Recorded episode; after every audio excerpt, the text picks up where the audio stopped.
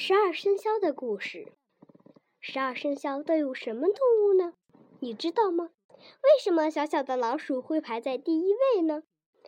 十二生肖中为什么没有猫呢？这里有一个有趣的故事。很久很久以前，有一天，人们说我们要选十二种动物作为人的生肖，那样多有趣呢！可是天下的动物太多了，怎么个选法呢？大家议论纷纷。后来，一个小孩想出了个主意：“不如我们来比个赛吧！我们定好一个日子，那天最先跑到我们这儿来报名的十二种动物就是十二生肖。”大家都说这个主意好。很快，动物们都知道了这个消息。猫和老鼠是邻居，又是好朋友，他们都想去报名。猫说：“咱们得一早起来去报名，可是我爱睡懒觉，怎么办呢？”老鼠说：“别急，别急，你尽管睡你的大觉，我醒过来就去叫你，咱们一块儿去。”猫听了很高兴，使劲地亲了一下老鼠，说：“你真是我的好朋友，谢谢你了。”到了报名的那天早晨。老鼠天没亮就醒了，可他光想着自己去报名，早把叫猫起床的事儿给忘到脑沟儿去了。结果老鼠早早的去报名，得了第一名。猫呢，它睡呀睡呀，睡醒了一看，老鼠不见了，这才慌慌张张的跑去了。可是等他赶到的时候，十二种动物已经被选定了。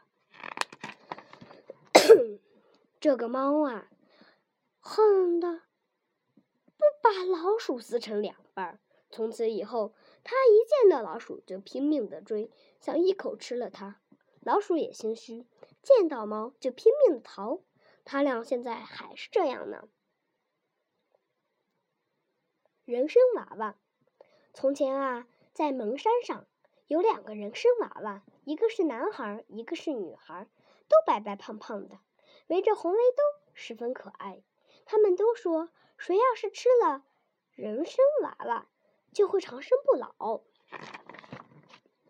蒙山上有个庙，庙里有个坏和尚。坏和尚有两个徒弟。坏和尚总是欺负他们，让他们干重活儿，穿破衣服，吃剩饭，还经常打骂他们。一天晚上，两个徒弟正在院子里劈柴，柴太多了。已经劈了半夜了，还没劈完呢。两个小和尚都很着急。不知什么时候，两个小娃娃出现在他们身边。小娃娃笑呵呵地说：“我们帮你们劈柴好吗？”“好啊，好啊！”两个小和尚高兴地说。四个人一起劈柴，很快就劈好了。从那以后，人参娃娃经常来帮两个徒弟干活。可是有一天，这件事情被坏和尚给发现了，坏和尚动了歪心眼儿。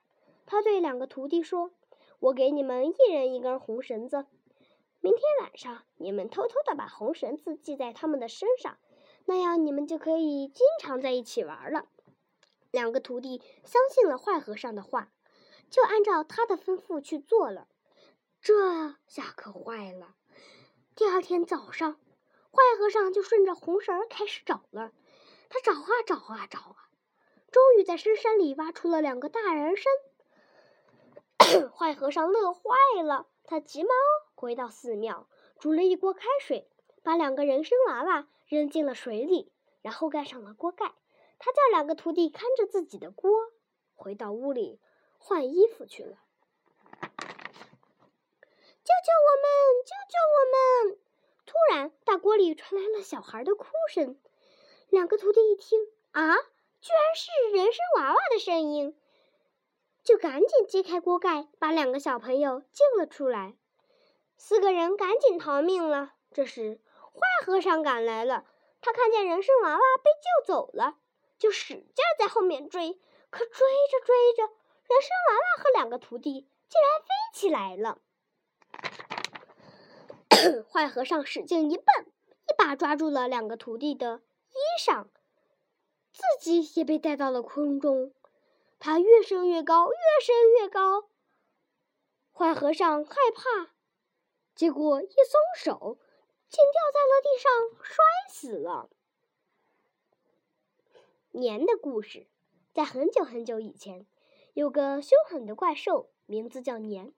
这个年啊，长得比牛还大，头上长着尖尖的角，大嘴一张就能把人吞下去。年很怕热，喜欢睡觉。他平时住在大海里，一睡就睡一年。到了年底，他才会醒过来，到陆地上寻找吃的。他见人吃人，见动物吃动物。非常可怕，因此每到年底，人们不敢在家待着，都跑到深山里去躲起来，这样年就不会发现他们了。有一年除夕，年又要来了，老百姓们纷纷往山里跑。这时来了一个白胡子老爷爷，他不慌不忙地走进了村子里。有个好心的老婆婆劝他一起走，他却说。你让我在你家住一夜，我保证把年撵走。老婆婆说服不了他，只好撇下他一个人走了。半夜时，年闯进村子，他歪着脑袋，瞪大眼睛，周围看着周围。突然，他发现村东头的老婆婆家门上贴着大红纸，屋内灯火通明。年浑身一抖，怪叫了一声。冲了过去，快到门口时，院内突然传来了噼里啪啦的爆炸声，在火光中，年嗷嗷的吼叫着，一溜烟儿的就逃跑了。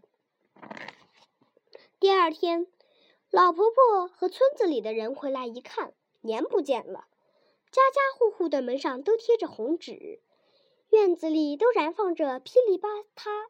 嗯作响的爆竹，大家都去感谢老爷爷。老爷爷哈哈大笑地说：“这个畜生最怕红色、火光和爆炸声，以后他再来敢胡闹，你们就像我一样对付他。”说完，老爷爷就消失了。从那以后，每逢春节，人们都会在墙上贴红对联、红窗花，还有红福字。还会放起噼啪作响的烟花爆竹。孔融让梨。东汉时期的鲁谷有个小孩名叫孔融，他有五个哥哥和一个小弟弟，兄弟七人非常要好。小孔融四岁的时候就非常的聪明懂事，他的爸爸格外疼爱，格外疼。他的爸爸格外疼爱他。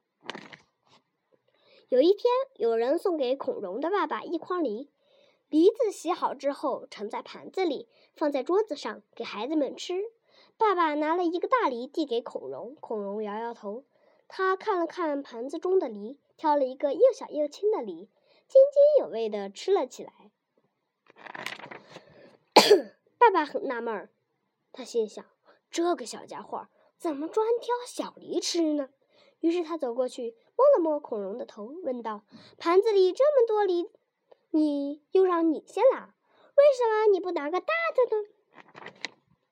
孔融回答：“我年纪小，拿个最小的，大的应该给哥哥们吃。”爸爸接着问：“弟弟不是比你还小吗？为什么你不把最小的给弟弟吃呢？”